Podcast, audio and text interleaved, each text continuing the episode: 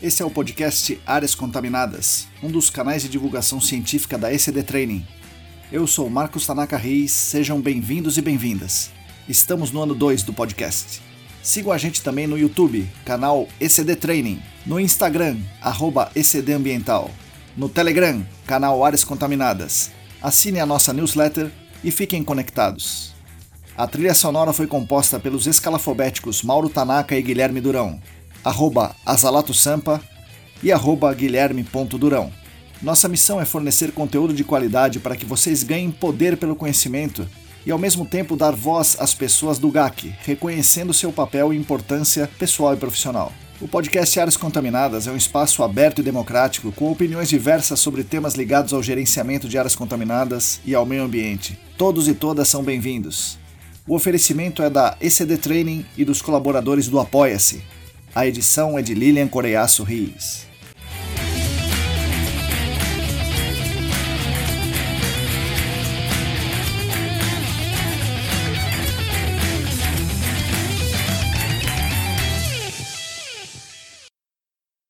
Olá, para vocês que estão aí lavando a louça, estão dirigindo, descascando cebola, procurando o CAS number daquela SQI, bom dia, boa tarde, boa noite. Eu sou Marcos Tanaka Reis esse é o episódio número 82, isso mesmo, o 82, do podcast Áreas Contaminadas, o 47 desse ano que já está acabando. O podcast é editado por Lilian Coreia Sorris, oferecido pelos nossos colaboradores maravilhosos do Apoia-se e patrocinado pela Clean Environment Brasil, a famosa Clean.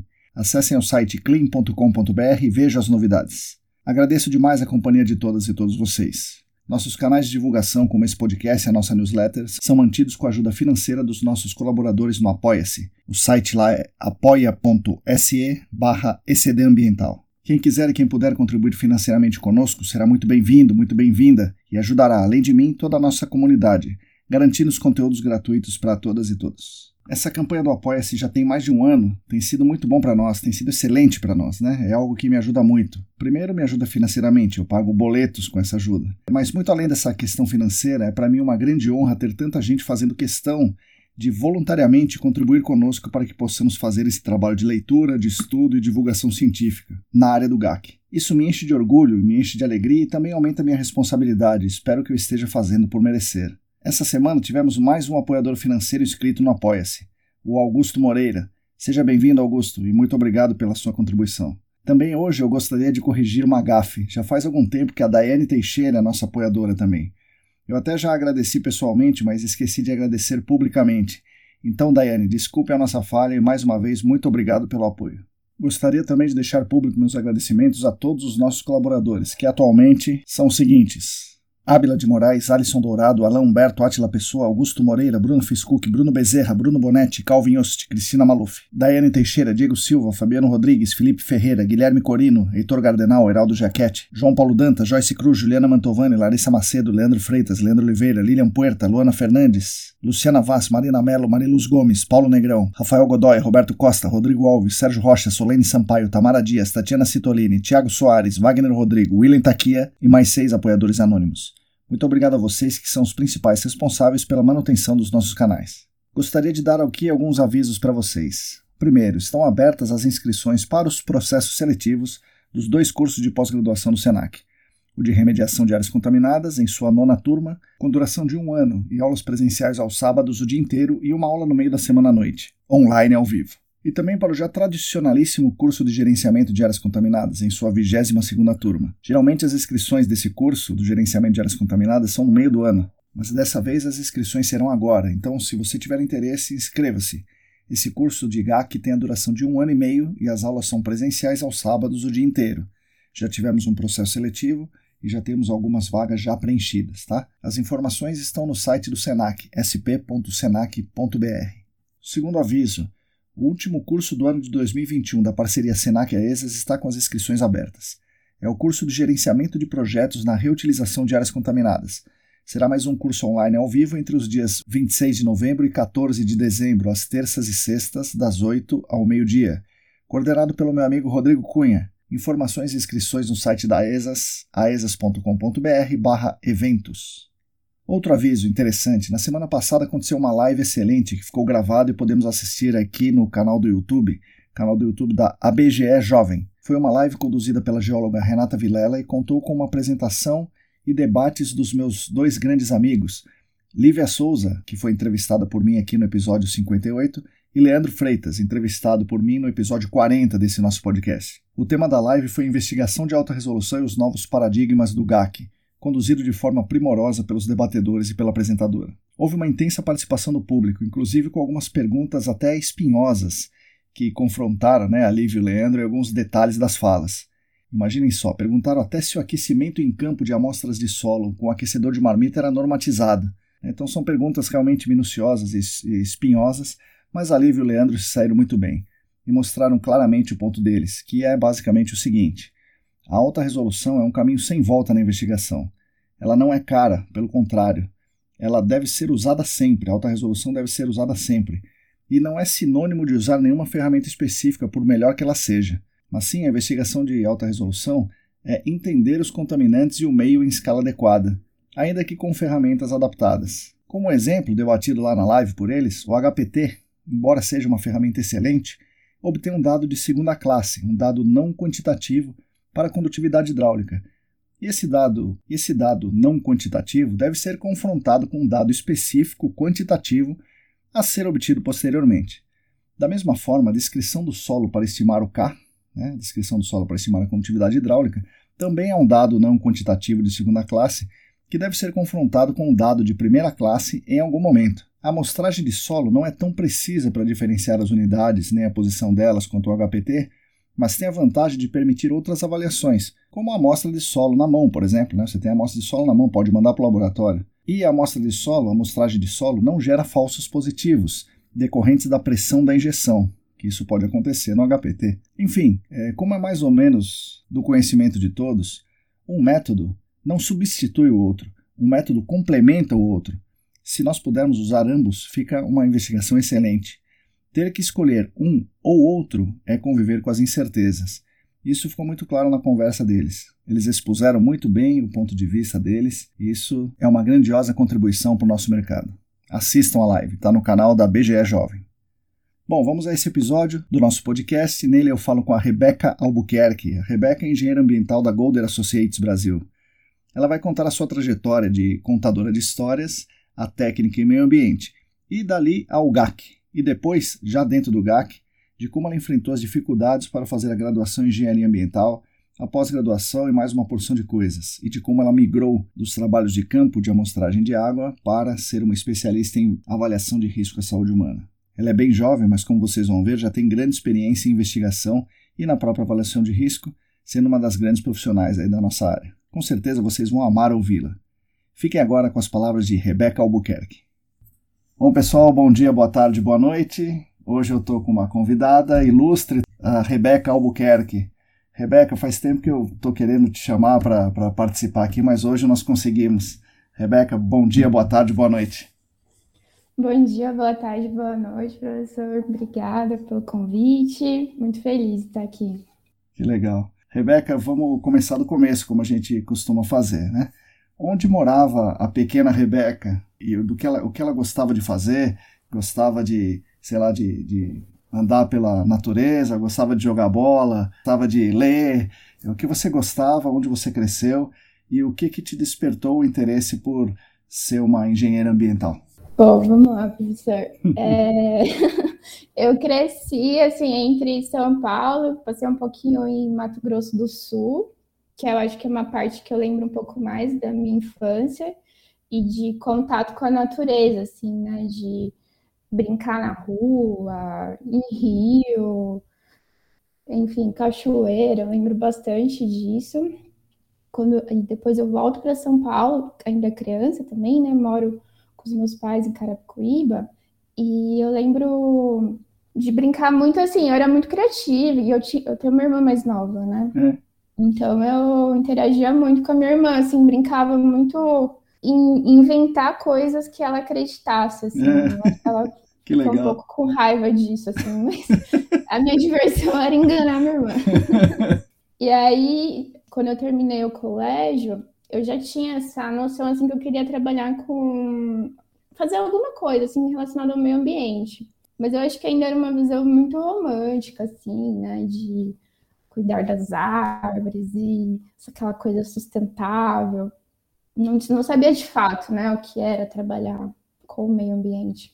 E aí o meu pai, ele me orientou a fazer o técnico ambiental na certo. época, né, que era uma coisa que seria um curso mais rápido, que eu conseguiria já me inserir no mercado de trabalho. E aí meu pai falou: olha, eu vou pagar esse curso para você, com isso, depois você é com você, sim, né? Você sim. trabalha, paga a sua faculdade, você sim. vê o que você vai fazer. Daí fiz esse curso, ensinar aqui Jabaquara.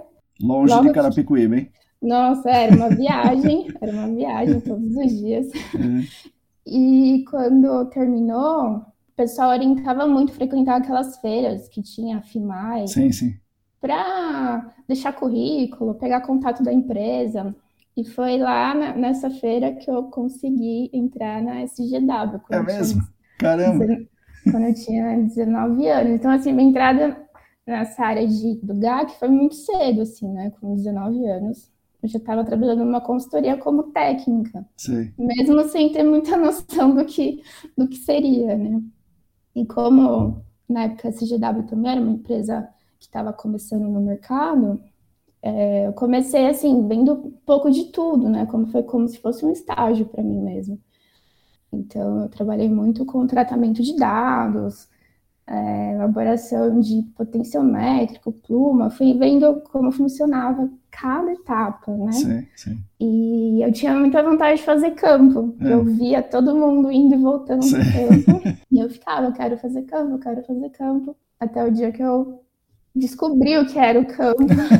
e, come... e aí nunca mais consegui sair. Basicamente isso. Mas antes, eu acho voltando um pouquinho, né, antes dessa parte do campo, eu, eu trabalhava muito com os dados, na época não tinha essas macros, né, que tabelam tudo e já fazem a comparação, então era tudo muito manual, assim, né, certo. copiado PDF, comparar com a CETESB, o CONAMA, né, tudo no olho, né.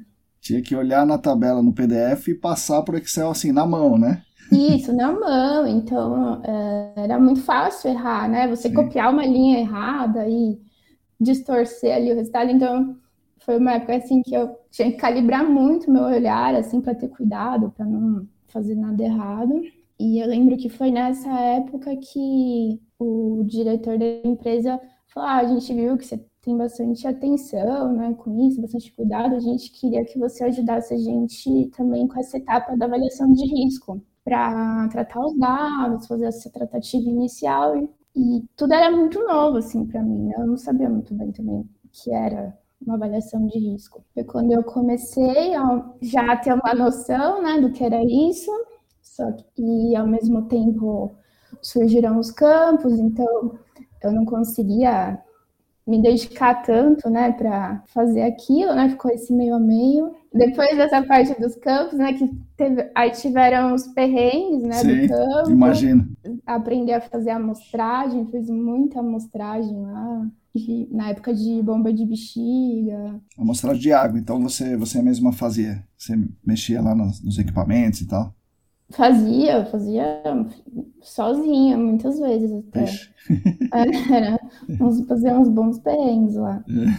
E aí depois eu comecei a ver assim que eu precisava ter um, um curso tipo superior, assim, né, certo. né? Pra conseguir crescer na área. Eu já, já tava gostando do que eu fazia, mas eu sabia que só com técnica. O bichinho das áreas contaminadas tinha te picado ali. Já, já tinha. Aí é, eu vi que eu precisava, né, da faculdade, percebi que eu precisava da faculdade para crescer no mercado. Na época tinha essa questão assim de eu fazer, de eu trabalhar na área, né, que era prioridade no momento, só e ao mesmo tempo eu precisava trabalhar, é, fazer a faculdade à noite. Então eu comecei a pesquisar algo que se encaixasse assim, né, na, na, minha rotina e também no meu salário, né, porque era algo que eu que queria bancar. Sim. Então foi quando eu consegui uma bolsa de 30% na Estácio, que foi um negócio que. Salvou né, a pele. Exatamente, eu falei, opa, 30% já, já consigo. Que ajudou bastante. E assim, eu sabia dos desafios, né? que eu poderia enfrentar, de não estar fazendo uma faculdade com tanto reconhecimento, porque eu já estava na área, né? Certo. Então eu já, já sabia o que o mercado procurava. Mas ao mesmo tempo eu sabia que eu tinha a questão de já estar lá dentro, de ter a experiência, e isso também era um diferencial. Então eu optei por fazer né, a faculdade e depois correr com o que precisasse depois, assim, né, com especialização em inglês, e foi o que eu fiz, assim, então foi uma época que o, o trabalho ainda era uma prioridade uhum. para mim, né, que não era uma carga horária de estágio, Sim. Né, às vezes era muito maior que oito horas por dia. E ainda no campo, né, então sabe lá que hora volta, né? Exatamente. Foram cinco anos aí bem puxados, e, mas ao mesmo tempo, assim, de muito aprendizado, né? Porque ao mesmo tempo eu fazia campo, me envolvia em projetos diferentes. E também me envolvia, comecei a me envolver mais também com algumas coisas de avaliação de risco. Então, eu aproveitei o TCC da faculdade para hum. fazer no assunto de risco, que era uma coisa que eu queria entender melhor. Então, eu avaliei os fatores de sensibilidade da avaliação de, das planilhas, né, dessa Sim. tese na época, para entender como funcionava. E nessa época que eu já estava para me formar na faculdade, eh, eu já estava buscando algo assim diferente, assim, sabe, querendo trabalhar em outros projetos, Sim. né? Porque eu acho que quando você trabalha muito tempo em uma consultoria, às vezes você acaba sendo visto como uma pessoa que só faz um Entendi. tipo de atividade, Sim. né? Com isso, eu, tive, eu acabei saindo da SGW quando terminei a faculdade. Trabalhei um tempo com a Cris Maluf Sim. na Amsice, que foi uma experiência muito boa. Fiz campus fora de São Paulo, entendi, né? Essa logística que não é fácil, né? Uma coisa é você tá com o escritório pertinho, precisou estar tá ali, outra coisa está em Manaus, né? Desse lado do Brasil. Então, foi uma experiência muito boa, assim, trabalhar com a Cris. E aí, nisso, surgiu a oportunidade na Golder. Legal. Daí, eu entrei num programa que a Golder tinha, de trainee, é.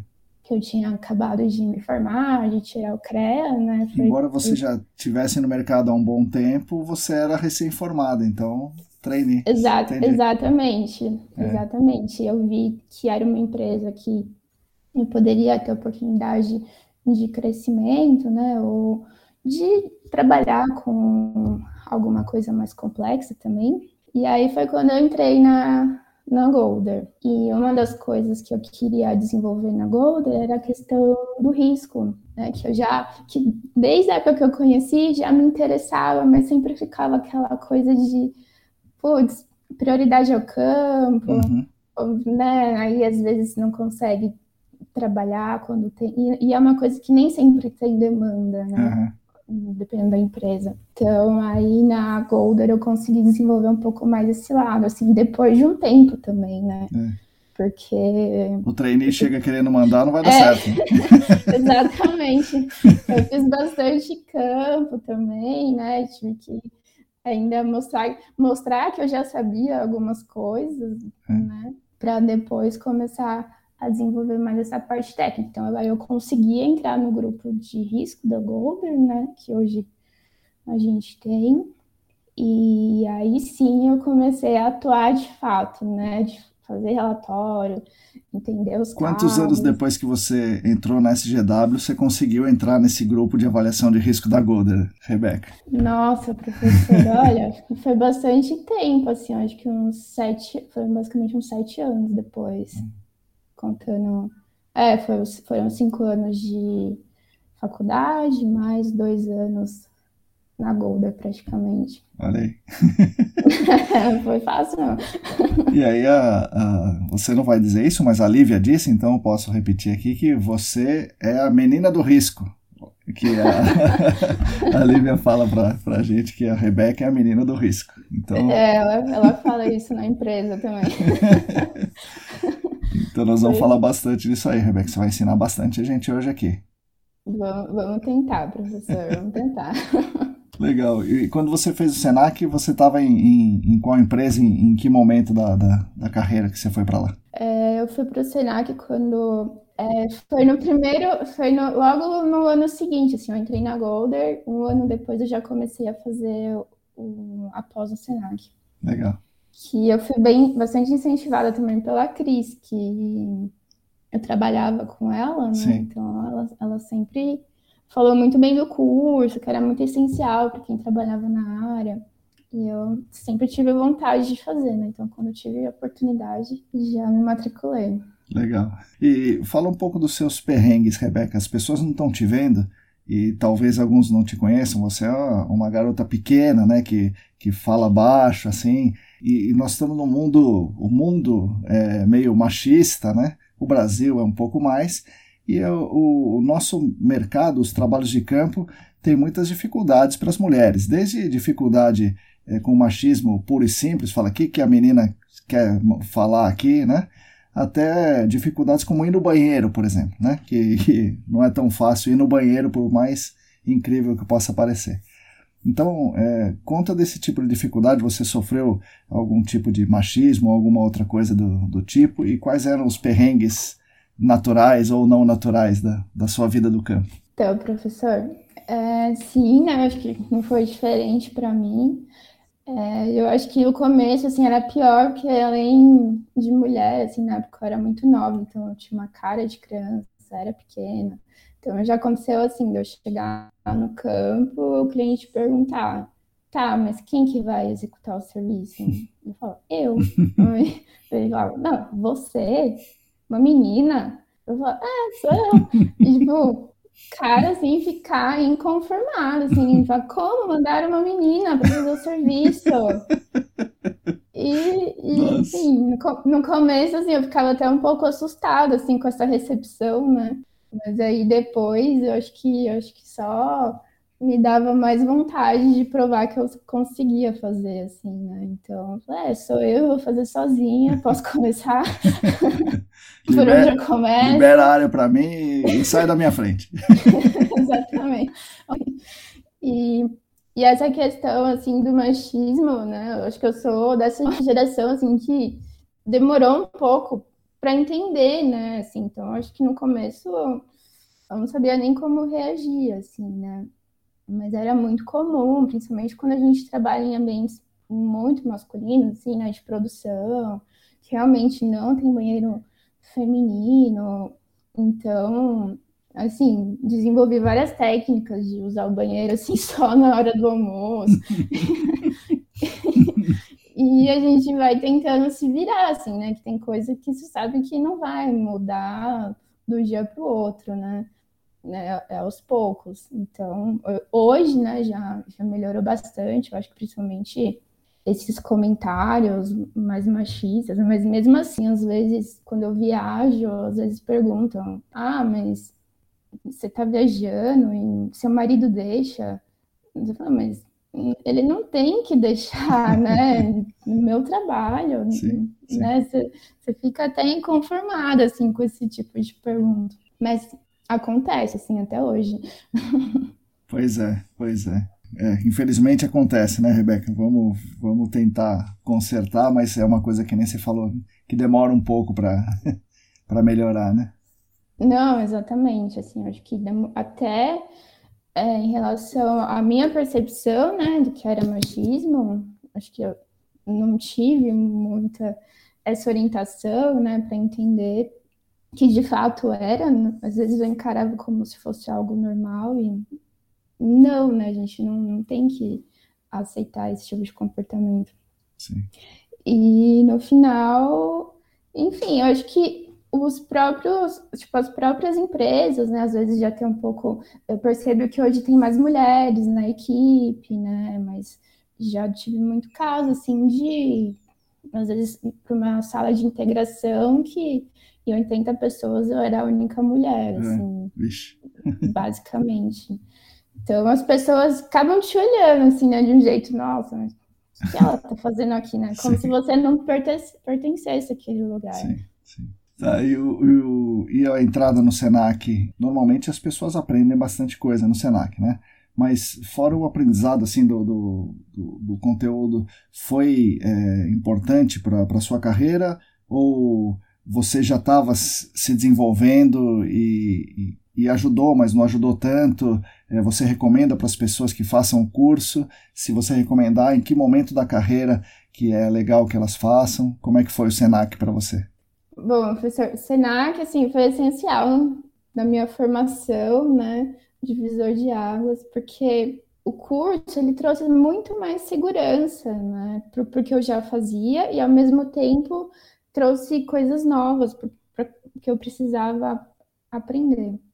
Então, eu recomendo assim para todo mundo que está na área, que quer desenvolver mais. Eu acho que é legal para quem já tem um pouquinho de conhecimento, né, já tem uma noção assim de campo, mas para quem não tem também, né, e tem curiosidade, eu acho que para os dois grupos assim é válido, né? Mas no meu caso ajudou bastante, assim, porque coisas que eu via que não era tão certas e eu estava fazendo, e, e, eu acho que isso abre espaço para você também questionar, né? Não só receber a informação e executar, né? E, e sim querer que aquilo seja feito da melhor, com a melhor qualidade possível. Então, o Senac trouxe muito isso e ao mesmo tempo é, eu me senti muito acolhida, assim, em ver que muita coisa não era só eu, assim, que não sabia, sabe? Sim que eu acho que eu tinha uma visão muito de que as outras pessoas saíam prontas da universidade, que elas já conseguiriam né, gerenciar né, com muita autonomia uma área contaminada, e na verdade não era uma falha só de onde eu me formei, mas tipo, geral, assim, né, todo mundo tinha essa necessidade de entender como né, funcionava esse treinamento mais específico, a gente não, não tem de fato, né? Eu tenho mais esse conhecimento da área ambiental, o curso é muito amplo, você vê um pouquinho de tudo, né? Sim. Mas você não sabe, você não sai sabendo não, instalar um poço. De jeito nenhum. É, né, montando um super modelo conceitual. Não, isso é, isso é novo e para todo mundo que está nessa área, né? Então foi uma troca muito válida, assim, foi essencial, com certeza, na minha vida. É legal você falar isso, né? Que às vezes a pessoa tem essa impressão mesmo, que a, o cara sai da faculdade de geologia já sabendo tudo que precisa para áreas contaminadas e, e, não sai. Na engenharia ambiental também não sai, né? Ninguém sai pronto da faculdade, não tem uma faculdade de, de GAC, né? Então. É, exatamente. Era o que passava na minha cabeça. Meu Deus, eu não sei isso porque eu não fiz geologia. É. E aí foi quando eu encontrei vários jogos que também não sabia. Falei, como assim? pois é. E o curso, não só esse, né? Outros cursos são legais por causa dessa troca das pessoas também, né? Então essa, é, essa conversa entre os alunos também é legal. É muito legal, o aprendizado é muito grande na, na conversa com os alunos. Talvez até mais do que quando o professor está dando aula. Não, essa troca é muito boa mesmo, professor. E e eu vejo assim que continua, né? Querendo ou não, uma hora ou outra, assim, quando aperta, você fala, pô, será que o pessoal da sala sabe? Será que eles conhecem? Sim. Né? Que é uma coisa que a gente tenta manter. Sim, vira e mexe, alguém pergunta alguma coisa, alguém conhece quem faça tal coisa, né? E surgem opções ali, né? Isso mesmo. Exatamente, exatamente. Bom, vamos, vamos é, ensina um pouco para nós sobre avaliação de risco, Rebeca. Mas vamos começar pelo que as pessoas querem saber aqui imediatamente. É o que mudou na planilha de avaliação de risco da CETESB de três semanas atrás para agora. É, e quantas avaliações de risco você está tendo que refazer porque mudou a planilha? Oh, professor, as mudanças, a princípio, assim, né, pelo que eu já mexi, mais a questão do TPH fracionado, né, que não tinha na planilha, então a gente, às vezes a gente usava, acabava usando recursos com outro software para somar, ou às vezes nem rodava, né, o risco para TPH, então isso é uma coisa que agrega muito a gente poder já incluir o TPH, TPH na planilha, e a questão dos valores de vapores e subslab que a gente consegue incluir, né, isso é muito válido. Então, assim, a gente tá pegando essa leva, né, do que tá saindo já para já incluir nas planilhas novas. Certo. Agora, o que vai ter que ser atualizado, né? Eu acho que não tem uma regra específica, né? Vai ter que ser visto caso a caso. Claro, esses, esses pontos que tiverem alguma coisa específica de TPH fracionado, talvez seja um ponto bem forte que tenha que rever essa questão do risco. Mas eu acho que não existe uma regra assim para dizer o que vai ter que ser atualizado de fato. E outra coisa, né, que eles atualizaram o banco de dados com a IPA, né? Isso muda muita coisa, né? Coisa que dava risco não dá mais, ou que era não tão restritivo agora é. Então, eu acho que agora é mais ver o quanto é sensível o seu caso, assim, né? Se tem residentes, Legal. Falando do, do, do, TPH primeiro, vamos começar no TPH. é, eles, é, está previsto na planilha as frações, que são as mesmas frações dos RSL, né? Regional Screening Levels, não é isso? É o isso. TPH aromático e alifático, high, medium e low, né? De acordo com o número dos carbonos. Pelo que eu li é, na IPA, né? Não, não sei na, na planilha agora, Cada um dessas seis classes, aí, dessas seis frações, tem um composto que é o composto que representa os demais, né, vamos chamar assim. E aí a avaliação de risco seria pensada nesse composto que representa os demais que estão na mesma fração. É, é isso ou não tem nada a ver? É, eu acho que pode ser que sim. É que assim, quando a gente fala em avaliação de risco, geralmente a gente pensa em um cenário mais conservador, né? Uhum. Então a gente sempre prioriza aquele carinha lá que está se destacando e que está passando padrão de qualidade. Certo. E, e aí a gente já parte para. Exatamente, já olha para ele e vê essa questão de como lidar. Tá. Então, se você vai precisar olhar o risco para essas frações, então você vai precisar amostrar solo e água pensando nessas frações, certo? E o que, que você tem que pedir para o laboratório, então? Um TPH fracionado?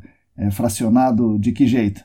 Porque antigamente, não sei se ainda isso existe, né, mas existe a fração ORO, né, então é do, de óleo, GRO de gasolina, não tem nada a ver essa fração com o que está lá na EPA e provavelmente não tem nada a ver com o que a planilha de risco está pedindo, né? Então, o que, que, que as pessoas têm que, que coletar a amostra para poder efetivamente fazer uma avaliação de risco? Que, era, que é muito comum, professor, é geralmente a gente ter análise de TPH fingerprint. Certo. Que geralmente as pessoas querem identificar qual, né, saber que fase que está a gradação e não pedem o fracionado. Então, agora o que muda com a planilha é que a gente precisa da análise do fracionado. Certo. Tá? Dentro dessas dessas frações, a gente consegue identificar qual que é o high, qual que é o low, dentro daquelas é, referências da EPA. Então, basicamente, o laboratório ele não vai mudar muito a análise dele quando a gente solicita o fracionado. Certo. A gente só vai ter que encaixar as frações dentro né, da, daquele intervalo que a EPA dá. Tá, então, pessoal peça a análise de TPH fracionado, senão a avaliação de risco não vai ser feita. É isso aí, né, Rebeca? É, basicamente é isso, porque eu geralmente o pessoal tenta negociar um pouco em relação a isso, né? Porque a análise de fracionado, se eu não me engano, ela é um pouco mais cara. Claro, geralmente, quando a gente chegar nessa etapa, né, do risco, a gente já teve todo, né, supõe-se que a gente já teve toda uma avaliação atrás, que entendeu qual que é o tipo daquele TPH, e com isso a gente já teve todas as frações analisadas. E, e daí, nesse caso, é, tem a avaliação de risco, inclusive para ingestão de água, certo? É isso aí, né? Para essas frações. Uhum. E aí, é, se tem um risco para ingestão de água, a pessoa não teria que analisar o TPH fracionado na investigação confirmatória para ver se tem alguma fração que passa é, do limite de risco para ingestão portanto, ela seria é, um disparador da necessidade de fazer uma detalhada? A gente compara né, a fração total e a partir disso uhum. a gente avalia a necessidade de ter um fracionado ou não. Tá? Então, se você faz uma análise de TPH total nela, né, você tem tudo menor que o LQ, uhum a gente não costuma passar para a próxima etapa, que é de pedir um fracionado. Certo. Agora, se é uma, algo assim que você já sabe, que teve de fato uma contaminação de óleo, né, algo mais concreto, é válido pedir para o fracionado, tanto no so, tanto solo quanto água, porque eu vejo assim que geralmente pede meio que não para todos os pontos, assim, pede pontual. Ah, um ponto em cada área para fracionado, e às vezes é, o, o, ponto que deu TPH total, a uhum. gente não tem análise de fracionado, e o, e o, que não deu nada a gente tem. Então, assim, o, o ideal é a gente ter essa avaliação completa, assim, né? Ah, legal. É, bom, voltando no, no, início da avaliação de risco, né, é, o que, que é RAGs e o que, que é AIRES, né? Então são, são lugares que o pessoal pega os, os parâmetros toxicológicos, tem diferença, não tem? Na planilha já tem uma só, é da IPA, como é que é isso daí? Você, conhece esse tipo de banco de dados?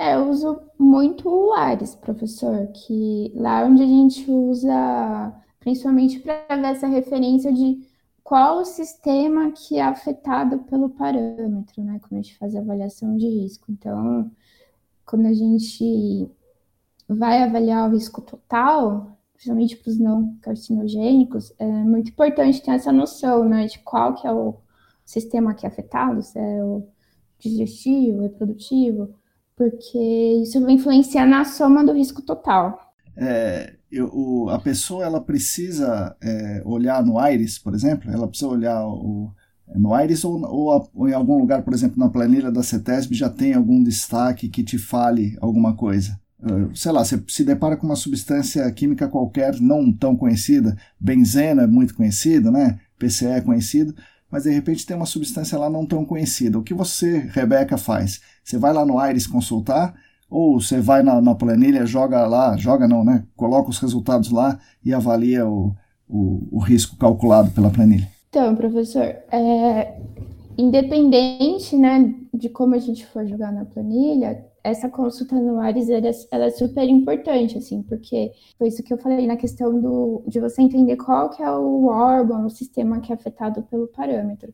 Então, na planilha, a gente vai ter essa questão de saber parâmetros de toxicidade, né? Então, ingresso, quanto que o corpo absorve, relação à inalação, tudo isso você consegue ter essas informações na planilha. Agora, saber, né, o, qual que é o sistema afetado, isso a gente não tem. E para a gente saber se a gente soma ou não esse risco, a gente certo. precisa consultar outras plataformas como o Aires.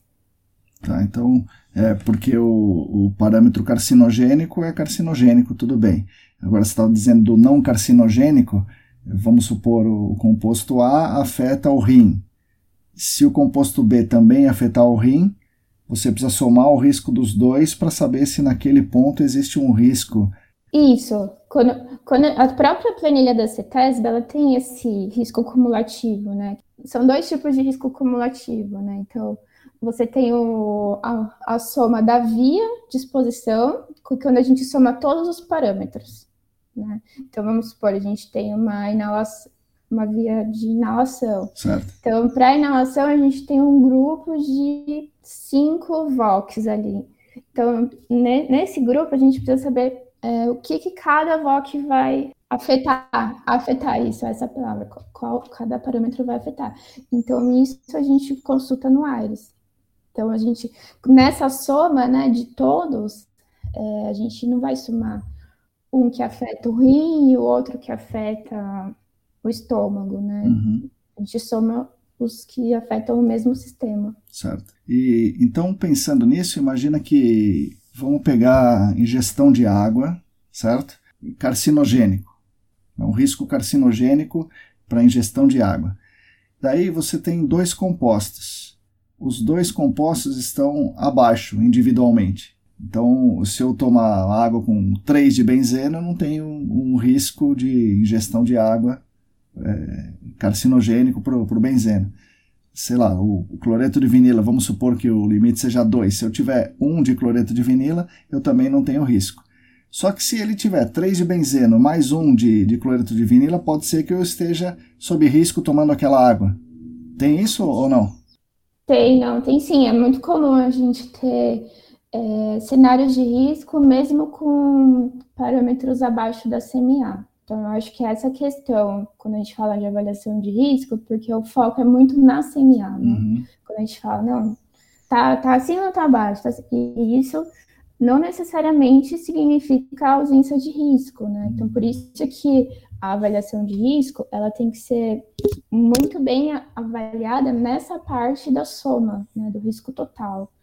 Porque isso influencia, inclusive, na sua CMA, assim, eu já trabalhei em casos que eram muitos compostos, e mesmo compo composto abaixo da CMA, a gente tinha um cenário de risco total. Então, nesse caso, assim, a, a solução que a gente encontrou era fazer uma simulação de qual seria a concentração ideal para aquele parâmetro uhum. que, que abate o risco total, né, digamos assim. Então, no caso, é como se a gente estivesse sugerindo uma CMA mais restritiva do que, de fato, é calculado na planilha. É, nesse caso, a gente acabou encontrando uma CMA mais restritiva do que a própria planilha, né? Porque avaliando o caso como um todo, né, o, o risco total, é, a CMA que a gente tinha não era suficiente para eliminar aquele risco. Então, por isso que é, que é bem importante quando a gente faz uma avaliação ter esse foco na parte do risco total. É, eu gosto bastante de trabalhar com gráficos, né? Inclusive, eu lembro que até o no curso do Senac, o Maximiliano falava isso, para a gente ter uma visão do que está acontecendo, hum. né? Que às vezes a gente é, trabalha muito com tabela, números, né? Sim. E às vezes a própria tabela da CETESB, eu ainda não testei essa nova versão, né? Mas na outra versão acontecia assim, de dar risco e não fica vermelhinho lá hum. o, o, número, né? Às vezes a fórmula, não sei, não funciona. E outra questão que é importante quando a gente fala de risco total é entender a questão do risco total é, para os meios solo e água juntos, assim, né? Não uhum. só separados. É, no caso, né, para um residente, né, criança, por exemplo, que a gente tem um cenário de exposição maior de contato dérmico com o solo, uhum. inalação da água, inalação de vapor do Então, assim, a gente tem, quando a gente soma o risco, a gente não pode considerar que ele está tendo contato só com o solo sim, ou sim. só com a água, né? Ele está tendo contato com esse grupo, sim. né?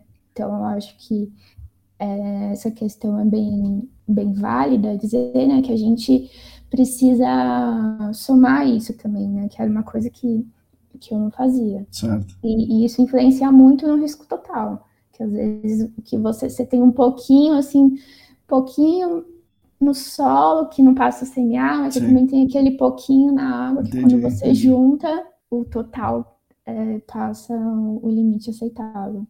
Entendi. É, é mais difícil do que parece, como sempre, né? Exatamente. é, tem algumas coisas na, na planilha de risco que meio que segura um pouco a investigação, é, a gente acha, né? É, uma delas é a planilha pedir uma entrada de um valor, por exemplo, de, de porosidade, né? porosidade total, acredito, né? Porosidade total. E ela pede, sei lá, um valor de condutividade hidráulica. Então, que valor colocar ali? É, é uma discussão, assim, inclusive, eu fiz um curso da ESA de, e do SENAC, né, de avaliação de risco, que questionavam bastante isso.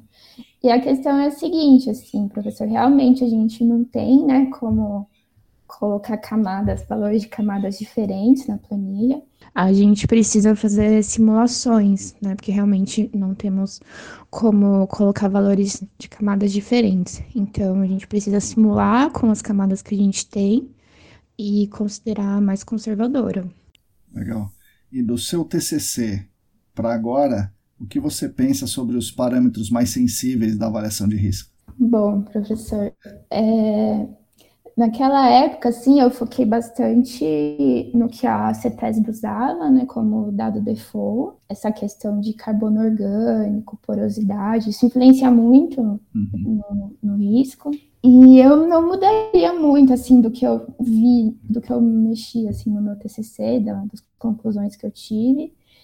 eu acho assim que essa questão do risco total é uma coisa de sensibilidade também, que foi algo que eu não abordei na, naquela época, né? Que eu não tinha essa noção. Então, eu acho que além dos parâmetros, né, que, o, que a CETESB apresenta lá, né, que podem ser alterados, uhum.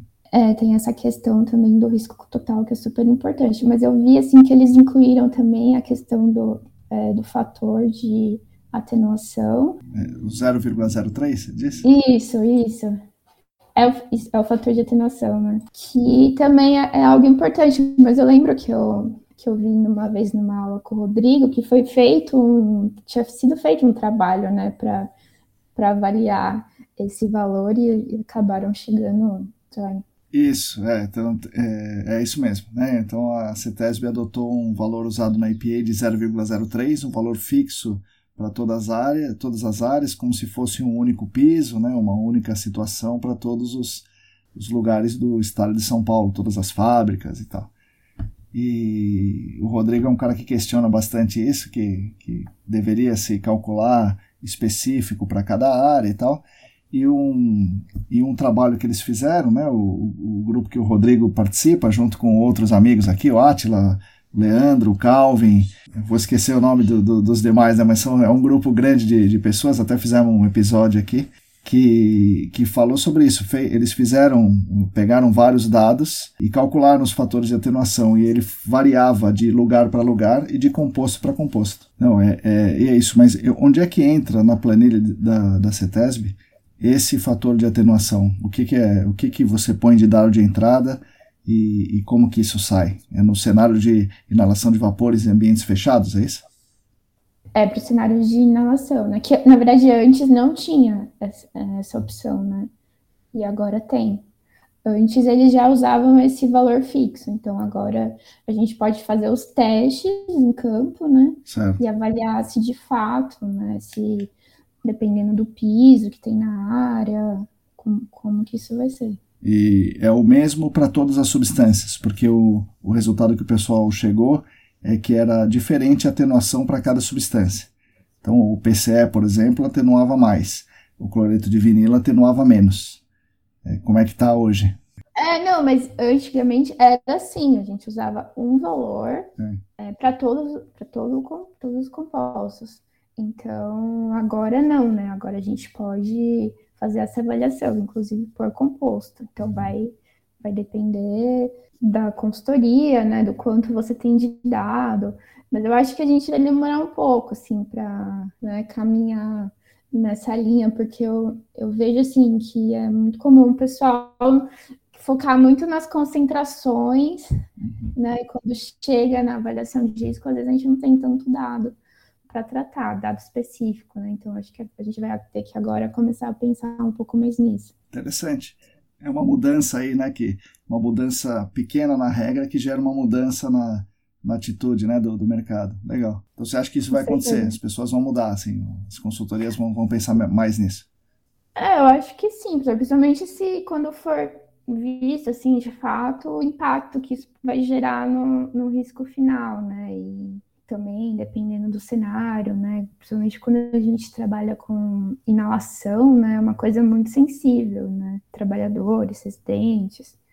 Então, eu tô bem otimista com, com esse futuro aí do, das análises, foco no campo. Eu acho que o pessoal vai começar a incluir isso sim. Legal. Que bom. Tomara. Tomara. O que a gente costuma ver, Rebeca, no, em geral, é assim, é uma massa, né, uma fonte secundária com muita massa, que não é encontrada, né, porque não se fez a amostragem de solo, onde deveria, como deveria e tal. E aí é, o pessoal investiga a água subterrânea. E aí a água subterrânea é, se encontra um pouco mais facilmente, as concentrações elevadas e tal, e, e se dá a impressão que só tem contaminação na água, não tem no solo. Daí a pessoa faz uma avaliação de risco, porque a água está contaminada, está né? Acima do padrão de potabilidade, então ela está contaminada. Mas daí ela fala: bom, ninguém vai beber essa água, vamos ver se existe um risco dessa contaminação na água e é, se volatilizar de alguma forma e entrar em alguma casa, tal, né? gerar um risco por inalação de vapores. Isso é o mais comum, acho, na nossa área. E aí começa a mostrar. Bom, antigamente se fazia uma, uma avaliação de risco e falava, né? Ah, então uma concentração tal na água, nessa condição, gera risco. Então vamos remediar. Ou então não gera risco, vamos embora. A partir de, algum, de um dado momento, a gente começou a avaliar o vapor que se acumulava lá. E o que eu tenho visto é que está se encontrando muito mais vapor do que era esperado. Talvez porque esse, o vapor tenha ido da fonte secundária que não foi investigada. Ou, sei lá, talvez não, né, seja alguma diferença de partição. O que você, como trabalha no dia a dia com isso, tem visto? As suas avaliações de risco antigas, que olhavam da concentração da água particionando, é, estavam certas na maior parte das vezes? Ou você encontrou, quando investigou o vapor, você encontrou mais vapor? Como que, que aconteceu isso e se esse cenário é real ou não? É, professor, eu tenho uma memória mais recente, assim, relacionada a isso. É, antigamente, eu não lembro muito, assim, de ter essa, esses trabalhos com vapores, mas eu vejo hoje que sim, a gente encontra bastante coisa em vapores e às vezes coisa que nem tem na água e fica assim, meu Deus, de onde veio isso, né? E agora? Hum. Né? e ficar tentando, às vezes, até né, encontrar justificativas externas, né? E realmente tem essa, esse gap do solo que a gente luta para não ter mais, né? Mostrando bastante sol, tentando ter intervalos menores de coleta, mas ainda existe. Mas assim, eu vejo que a contraprova disso é quando a gente faz a análise do ar ambiente, né? Que é, digamos assim, o maior risco, né? Digamos, tá, tá ali, mas e aí, né? O que, o que tá passando hum. desse subsolo, né? O que realmente está indo para o ar. Então, eu vejo que muita coisa que a gente encontra no, no subslab, a gente não encontra no ar ambiente. Então, eu acho que isso acaba dando não um alívio, assim, né? Mas um, um equilíbrio, assim, tá? É, né, realmente aqui o negócio não, não tá muito bom, mas ainda tem como controlar, então vamos tentar entender melhor. É, eu acho que é um, é um pouco essa visão que eu tenho que tá acontecendo. E na visão mais tradicional era isso, estava contaminado a água, mas tudo bem, é, vamos largar essa água lá se não tiver se não gerar risco para quem for morar aqui no prédio novo que eu vou construir ou na minha indústria atual. E daí talvez a, a amostragem do, do vapor tenha vindo para dar mais um passo ainda para o empreendedor, para o responsável legal não precisar fazer as coisas. É, você acha que é isso ou não? Porque é, o Rodrigo, por exemplo, é um grande entusiasta da avaliação de risco, né? o doutorado dele foi nisso. E a ideia é muito, muito legal de você priorizar as áreas, né? Então, qual tem mais risco, a sociedade tem que investir mais recursos, né? A sociedade, o Estado e o empreendedor e todo mundo. E nas áreas com menos risco não precisa se investir tanto. Mas o que eu acho é que durante esse tempo, aí, esses últimos 20 anos, sei lá, a avaliação de risco foi usada primordialmente para não fazer as coisas. O que, que você acha, como você que faz mais avaliações de risco? e você está na batalha do dia a dia, você não tem um olhar tão cínico quanto o meu, né? E o que, que você acha da, da avaliação de risco no, no gerenciamento como um todo? Professor, eu acho que essa questão é mais quando envolve ingestão, né?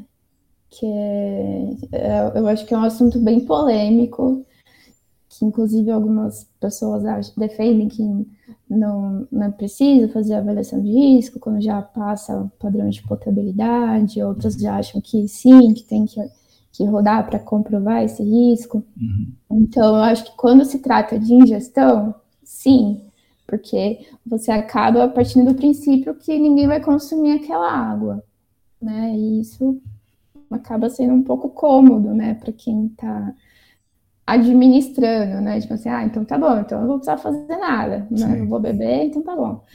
e agora eu acho que quando envolve mudança de uso ou receptores mais sensíveis, né? Que no caso crianças, residentes, aí eu, eu vejo como algo bem essencial, assim, né? Porque de fato você está avaliando se aquilo realmente vai gerar um risco para a pessoa, a probabilidade de desenvolver um câncer. É algo muito sensível, assim, né? Então não tem como você dar uma desculpa, Sim. né, de que, de que aquilo não, não precisa ser remediado, né? Eu acho que acaba sendo até uma pressão para quem, para o dono da área, né, para o cliente, porque é meio impactante você ver, né, que a probabilidade daquilo Sim. gerar alguma coisa em um receptor. Então, eu acho que depende muito de como é visto isso, né? Eu acho que para área industrial, sim, né? Você acaba se acomodando um pouco nessa questão de ninguém vai beber, né? Aqui eu garanto que ninguém vai captar água, mas eu acho que também tem essa questão de é, receptor externo, né? De uhum. você ter muito bem a pluma delimitada, saber que né, como, como, é que você garante que não vai ter ninguém ali fora captando, né? Quantos poços ilegais a gente tem, né? E quem garante que ninguém está consumindo aquela água? É um assunto polêmico mesmo, eu acho que pode ter essa visão pouco mais acomodada, mas eu acho que também, ao mesmo tempo, pode, é um bom argumento de pressionar também o cliente, né? Principalmente se for mudar de uso. Eu acho que a gente ainda tem muito a estudar, né? Tem pesquisar, muita coisa a gente pega de fora. Eu vejo que no total, é, uhum. a tendência é ser o mais conservador possível, né? Então, muitas vezes é superestimado para realmente garantir que aquilo não vai gerar nenhum risco. Então, eu tento acreditar, professor, que muitas vezes eu tô aí também respirando. Não, tá certo. É, Rebeca, conta pra gente, para as pessoas, como é que a gente investiga o benzeno, o PCE, por que, que a gente investiga eles e não investiga, por exemplo, o glifosato, sei lá, um 4-dioxano, é, faltam dados toxicológicos ou faltam incluir esses dados em alguma planilha ou falta a gente prestar atenção, é, sei lá, disruptores endócrinos, é, sei lá, agrotóxico, pesticida, por que, que a gente não, não, não investiga isso em áreas contaminadas? Eles geram risco ou não? Como a gente sabe disso? Ah, professor, eu acho que falta pesquisa mesmo, né? A gente acaba focando no que a gente tem em banco de dados, né? Isso não significa que os outros não representem nenhum risco. Eu acho que tem muita coisa aí que a gente está consumindo e, né, quando tiver o impacto daqui a alguns anos, que a gente vai começar a se preocupar e vai começar a ter investimento e a gente e a gente segue muito o que está sendo feito lá fora, né? Se lá né, na EPA a gente ainda não tem um banco de dados para esses parâmetros, quem dirá aqui, né? que a gente geralmente pega deles. Sim, pois é. Então, eu acho que falta essa, essa iniciativa, assim, principalmente de outros países também, né? E você já fez algum, ou você já fez, ou você já viu fazer, já participou de avaliação de risco ecológica, ecotoxicológica? Já, já tive a oportunidade de participar de algumas. Estou né? ainda engatinhando, mas foi uma experiência muito boa. Gostei bastante do resultado. E assim, a gente também não tem muita coisa aqui no, no país, né? Muita pesquisa e isso dificulta um pouco a interpretação, porque a gente precisa muito de dado de espécie nativa. Então, como uhum. não tem, a gente acaba pegando espécies parecidas, né, também do banco de dados dos Estados Unidos.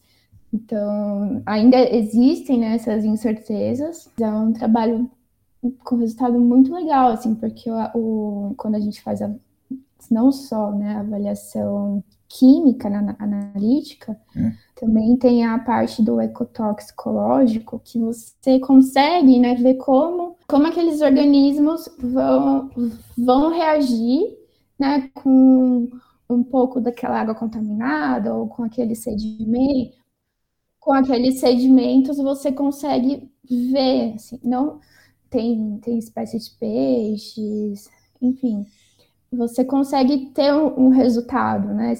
Então, você consegue ter um resultado um pouco mais real de qual é de fato a reação desses parâmetros no meio. além das análises químicas, né, também existem os ensaios ecotoxicológicos, onde é possível avaliar a exposição de organismos sensíveis ao meio, como água superficial, sedimento contaminado, e com isso a gente consegue avaliar os efeitos biológicos potenciais. É assim, e que tipo de profissional faz isso? Não, não é o cara que, que nem você, a pessoa que nem você, que faz avaliação de risco normal. Né? Então tem outro tipo de profissional, sei lá, biólogo, certamente, mas que mais? Ecólogo? Como é que é o profissional que faz é, isso? Quando eu participei, a gente, eu tenho uma especialista na Golder, que é a Rosana, ela é da Golder da França, ela é bióloga, hum. trabalhou eu e ela. Tem uma, um conhecimento, assim, muito vasto, assim, ela é muito, muito boa nessa área. E ela já tinha muita facilidade, né, em, em, saber qual caminho seguir. Sim, né? sim, ela tá muito, ela tá experiência, muito traquejo, né? É, exatamente, muita experiência. Então, foi, foi basicamente essa a equipe, né? Claro, a gente tem, tem o pessoal que faz tratamento de dados, e com todos os testes foram feitos em laboratório. Então, a gente já tinha, foi um caso que a gente já tinha um histórico grande, análise de mortalidade de peixes, então, foi um trabalho bem robusto, com um resultado bem interessante também. E é legal, assim, porque você. As, o risco, né? Algumas coisas já são pré-determinadas, né? Então, esses fatores de exposição ser humano, a gente já, já tem pré-determinado. E quando a gente fala de ecológico, não, né? Cada espécie vai hum. ser um dado diferente. Então, você precisa de uma espécie que tenha uma interação com o meio terrestre, com o meio aquático, uma que tenha com os dois, hum. né? Que também se alimente de insetos. Então, entender toda essa cadeia, né? É, é, algo assim complexo, né? Ao mesmo tempo, mas super interessante, né? Que a gente também precisa ter o dado específico de cada espécie, né? Sim. E deve ser interessante, porque imagino é, alumínio, ferro, sei lá, que nem sei se existe limite de potabilidade mais né, no Brasil, acho que não existe mais. Né? Então, você tem uma concentração alta de alumínio de ferro, o, o ser humano não teria problema né, nessa hipótese.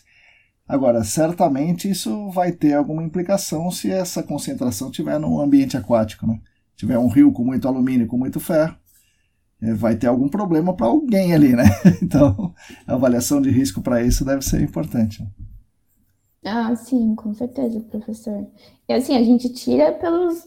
É, quando a gente faz o primeiro filtro, né, digamos assim, a comparação do padrão de qualidade para o ecológico é bem mais restritivo.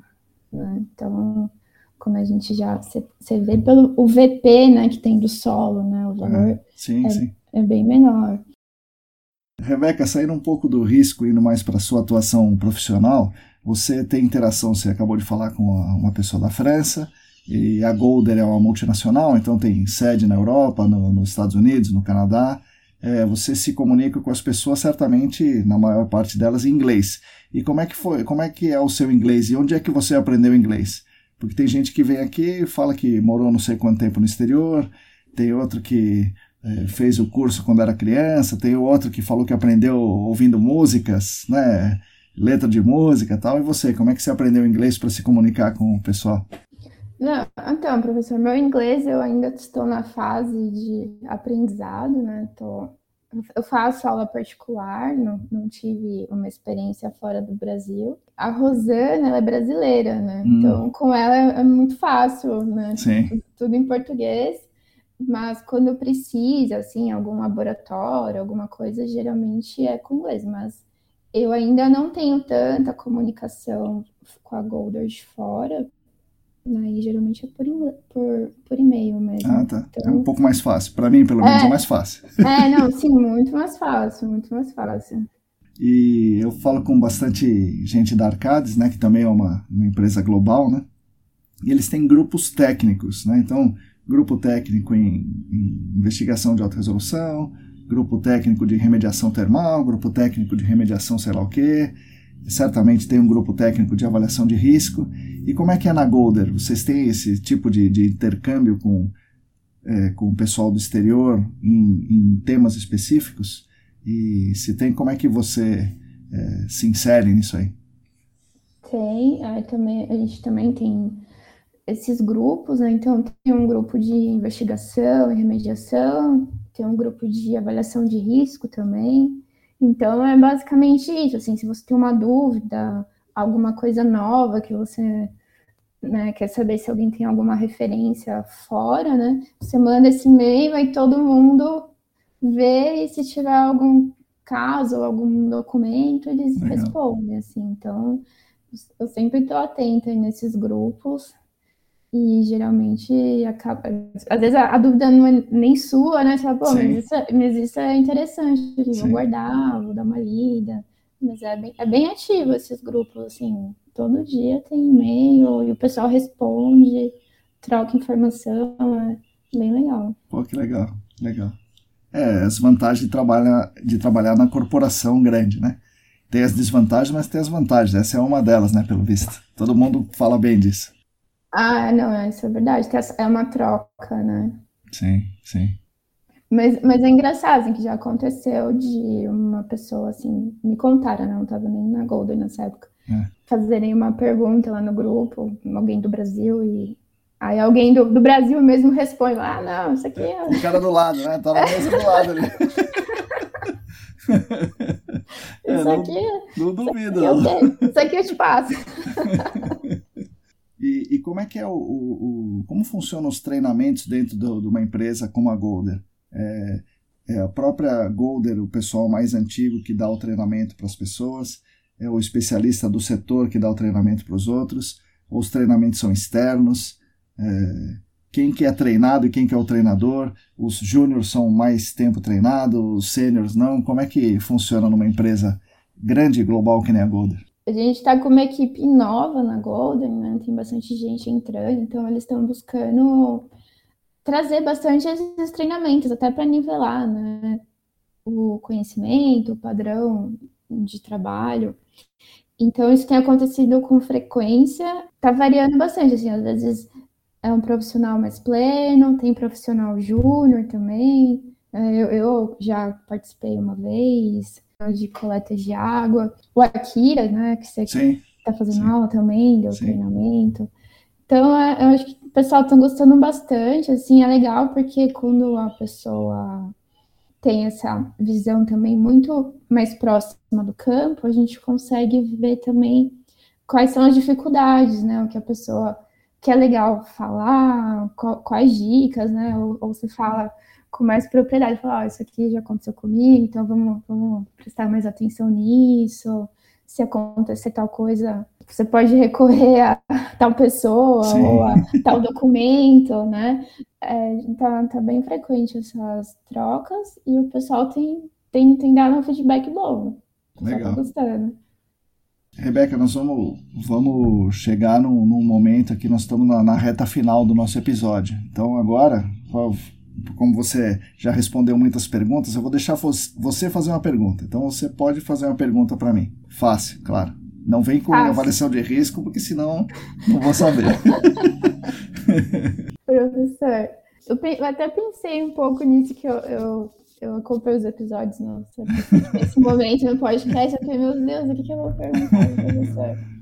A minha pergunta é, é em relação à sua visão sobre esse novo momento, assim, né, de ensino à distância, você como professor, o que, que, você está sentindo de perda, né? Eu estou fazendo agora um curso EAD, né, e, e eu estou sentindo, assim, que é um pouco difícil de acompanhar, né, exige, exige muito mais foco do aluno, né, e eu lembro que quando eu fiz a pós, assim, nossa, foi foi uma briga para a gente conseguir uma aula online. Sim, é verdade, é verdade. então, assim, eu queria ver um pouco, assim, da sua visão, né, do que se ganhou com isso, o que se perdeu, como que tá sendo. Legal, Rebeca, pô, pergunta bacana e me leva a pensar muitas coisas. É, as coisas mudaram muito, né? Por obrigação, e essa obrigação, pelo visto, as pessoas perceberam que é, muito dessa obrigação é positiva. Ou por algum lado, né? Por algum lado seja positivo, normalmente é positiva pelo lado econômico, né?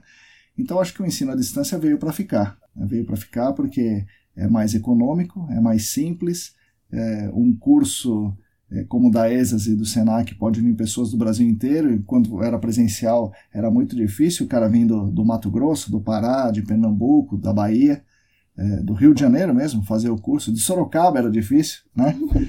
Então, é, o online veio para ficar porque é, atrai mais gente, permite a participação de mais gente e tudo mais. Então, acho que a gente vai ter que se adaptar a isso, os alunos e os professores. Quando eu era, já era professor no ensino médio, né, e depois eu fui ser professor da pós-graduação, e é sempre um grande desafio a sala de aula fazer o aluno ouvir o que você está falando. Então é, é, um negócio difícil. Então a gente tem que, é, sei lá, é, não só mostrar o que você quer mostrar, mas mostrar de uma maneira que o cara queira ouvir o que você está falando.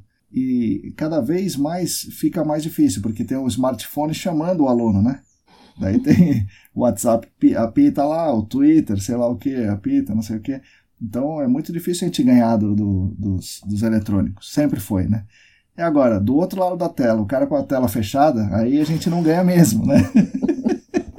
então, é, é desafiador. É, então a gente tem que, o professor, né, tem que tentar é, fazer algumas artimanhas para tentar atrair a atenção do, do, do aluno e as dicas que eu dou para os meus colegas é falar o essencial, né? É, que as coisas sejam mais visuais e que você fale o essencial. Assim, né? Você não deixe passar o essencial, o, o, o essencial não, não pode se perder no meio de um monte de coisa. Senão o essencial não vira mais essencial e o aluno aí ele começa a dispersar. Então você tem que reforçar o ponto central e fazer isso com, com né, repetir e falar. E se possível você ter é, formas de, do, de fazer o aluno interagir com você. Né? O Calvin, que você conhece, ele tem, ele é muito mais hábil do que a maioria de nós, né? então ele, ele faz alguns jogos ali, ah, ah, clica não sei o que, clica não sei o que lá, então a pessoa fica um pouco mais de tempo ligada. Né? Eu procuro chamar as pessoas para debater, eu, eu chamo ela, Rebeca, o que você acha de tal coisa assim? Daí a Rebeca lá tá. A tá Rebeca acorda. E como eu sei que a Rebeca, né, o exemplo aqui, a Rebeca estava lá meio dormindo, daí eu repito a pergunta para ela: Rebeca, o que você acha disso? Liga a câmera aí, enquanto isso, olha, eu repito a pergunta, né, para ela não se sentir tão assim incomodada, né? Então é isso. A pergunta que... não pode pular, né, professor? Não, não pode. Lá na hora da aula, não. E, mas eu acho que é isso, veio para ficar, né? E a gente tem que se adaptar, o aluno e o professor. Tem perdas, né? E a principal perda é a interação aluno-aluno. Né? A interação professor-aluno perde, mas perde um pouco menos. A interação aluno-aluno é que você perde mais. E, e, e, também, já que você perguntou, já vou falando aqui, né? Falando, falando. Pode falar. É, a educação não é o, o, a educação bancária, né? Onde eu deposito na sua cabeça o conhecimento. A educação é, é eu facilitar para que você aprenda. Né? Então tem várias maneiras de fazer isso. Não simplesmente eu apresentando o PowerPoint e, e, não é dali que você vai aprender, eu não ensino, você que aprende. Né? Então, você não é um banco que para eu depositar conhecimento na sua cabeça. Você tem que querer saber aquilo e, e eu estou ali para facilitar. E quando a gente está no online, é, por um lado pode ser mais fácil fazer isso, que eu tenho mais recursos, mas se eu não tenho treinamento, se eu não tenho isso muito claro, que eu não sou um depositador de conhecimento, é, fica difícil para o professor. Então, sei lá, tem que ter atividades mais interativas, tem que ter é, outras mídias acontecendo. Então, é, não é fácil, não. É um desafio para os dois lados, né? Sim. Bom, respondi então. Ufa. Rebeca, como é que você viveu essa, pande essa pandemia? Está vivendo né, essa pandemia? Como é que foi no começo? É, quais as dificuldades? Como você cuidou da sua saúde mental durante os períodos mais complexos? Como é que você fez para sobreviver aí, sem salva? Ah, professor, eu acho que foi uma oscilação, assim, de emoções, né? por um lado, no começo, né, aquela insegurança, muito medo, aí depois você já começa a achar que vai passar e não passa. Na época do home office, eu acho que eu, eu vi, assim, quanto que era importante essa interação, né, que a gente tinha no escritório, que quando a gente tá lá parece que não faz diferença, né? Sim. Então, eu senti falta dessa interação, tanto é que agora a gente está num sistema híbrido, né? Tô indo dois dias na semana. E quando eu vou, assim, é muito bom, assim, você fala, nossa, né? Você conversar com as pessoas além uhum. do trabalho, né? Uhum. Que é, eu acho que quando no home office a gente acaba ficando muito restrito a falar. Quando a gente fala com alguém, a gente já procura alguém falando, né, para falar de um assunto específico, aí acabou o assunto, já encerrou. E aí a gente não tem essa oportunidade de ir além, né? Essa, esse lado mais humano, né? Digamos assim, de, enfim, saber como foi o final de semana, né? E trocar dicas. E aí, durante a pandemia, assim, eu ouvi bastante podcast, foram meus companheiros aqui de casa.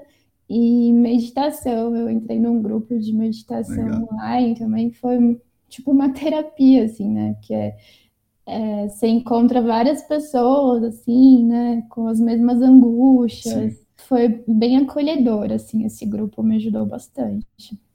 E que podcasts, fora esse nosso aqui, quais podcasts você recomenda para os nossos ouvintes? Poxa, professor, é... Tem vários aqui, né? não sei se os ouvintes vão gostar muito. Sim, cada um se vire. Você está dando a dica.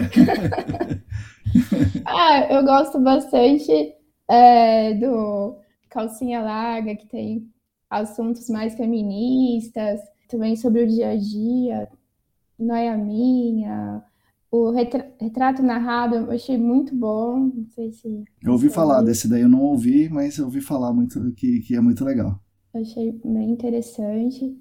Uh, café da manhã, né? Todo dia aí para dar uma atualizada. Enfim, e eu gosto muito de um podcast de filosofia, que é o da Nova Acrópole, que tem palestras assim incríveis, professores ótimos. E também foi um podcast que me fez assim ter um olhar muito diferente sobre esse momento da pandemia que me ajudou bastante. Que legal. Legal, Rebeca, muito, muito bacana. É, não conheço, né? Ouvi falar da Nova Acrópole, não, não conheço os podcasts, mas está aí a dica para os ouvintes, para as ouvintes. E aí, agora, sobre o risco e a pandemia, né? Então, a gente trabalha com um risco de 10 a menos 5, né? Então, a gente vai intervir em uma área, se você tem um risco de 10 a menos 5, ou seja, um negocinho desse tamanho, assim, né? Pequenininho, de desenvolver câncer em decorrência de uma contaminação. E aí, para a gente trabalhar nisso e reduzir esse risco, a gente faz provavelmente investigações, remediações, é no meio de uma pandemia. E a pandemia tem um risco maior do que esse de, de dar algum problema na pessoa, da pessoa morrer. Como é que a avaliadora de risco vê isso aí, esse balanço dos riscos aí? a avaliadora fica em choque, né, professor?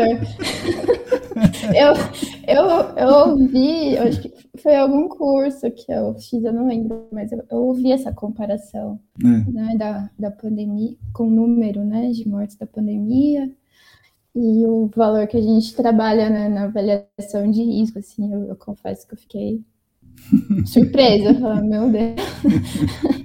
Não, pois é, é chocante, né? O, o avaliador de risco fica mais chocado, eu imagino, né? Com certeza. Não, legal, Rebeca. Agora, então, é, é, o momento final aqui do episódio e o podcast é seu. Você pode falar o que você quiser. Bom. Não, peraí, peraí. Não, vamos voltar. Só que antes da, da sua mensagem final. Uh. É, deixa eu fazer uma outra pergunta. É, que dica você dá para as pessoas que estão começando na área? Né? Porque você é, começou com uma técnica, né? técnica em meio ambiente, entrou, é, foi na FIMAI, viu ali o, o, cartaz, sei lá, viu algum contato da SGW, que é uma empresa de gerenciamento de áreas contaminadas, mas podia não ser, né? Podia ter te chamado para outro lugar. E ainda bem que a SGW te chamou, né? Então, é sorte do mercado que ela te chamou. E aí você vai galgando posições ali, faz uma, uma faculdade, né? Para ser engenheiro, faz pós-graduação e se torna uma profissional aí importante no, no, gerenciamento de áreas contaminadas. tem bastante gente na sua situação que fez o técnico ou está fazendo o técnico ou está pensando se, se faz a faculdade ou está no meio da faculdade querendo ouviu falar nesse tal de áreas contaminadas. Que dica você dá para essas pessoas que estão começando na jornada?